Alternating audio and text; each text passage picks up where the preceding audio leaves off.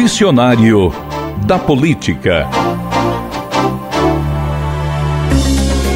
A chamada Lei das Estatais, criada e aprovada na gestão de Michel Temer na presidência da República, estabelece limites e regras para a ocupação de postos de comando nas empresas públicas para a governança de grandes instituições como a Petrobras e outras, é exigida qualificação técnica para as indicações, o que significa que os postos não podem ser ocupados por qualquer um.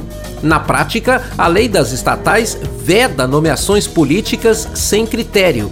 Outra exigência era uma quarentena para quem sai dos postos-chave do governo só poderia ocupar as mesmas funções na iniciativa privada três anos depois.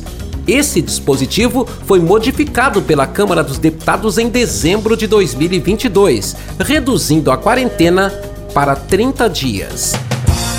Este é o Dicionário da Política, para entender o que a gente escuta no dia a dia da vida pública nacional.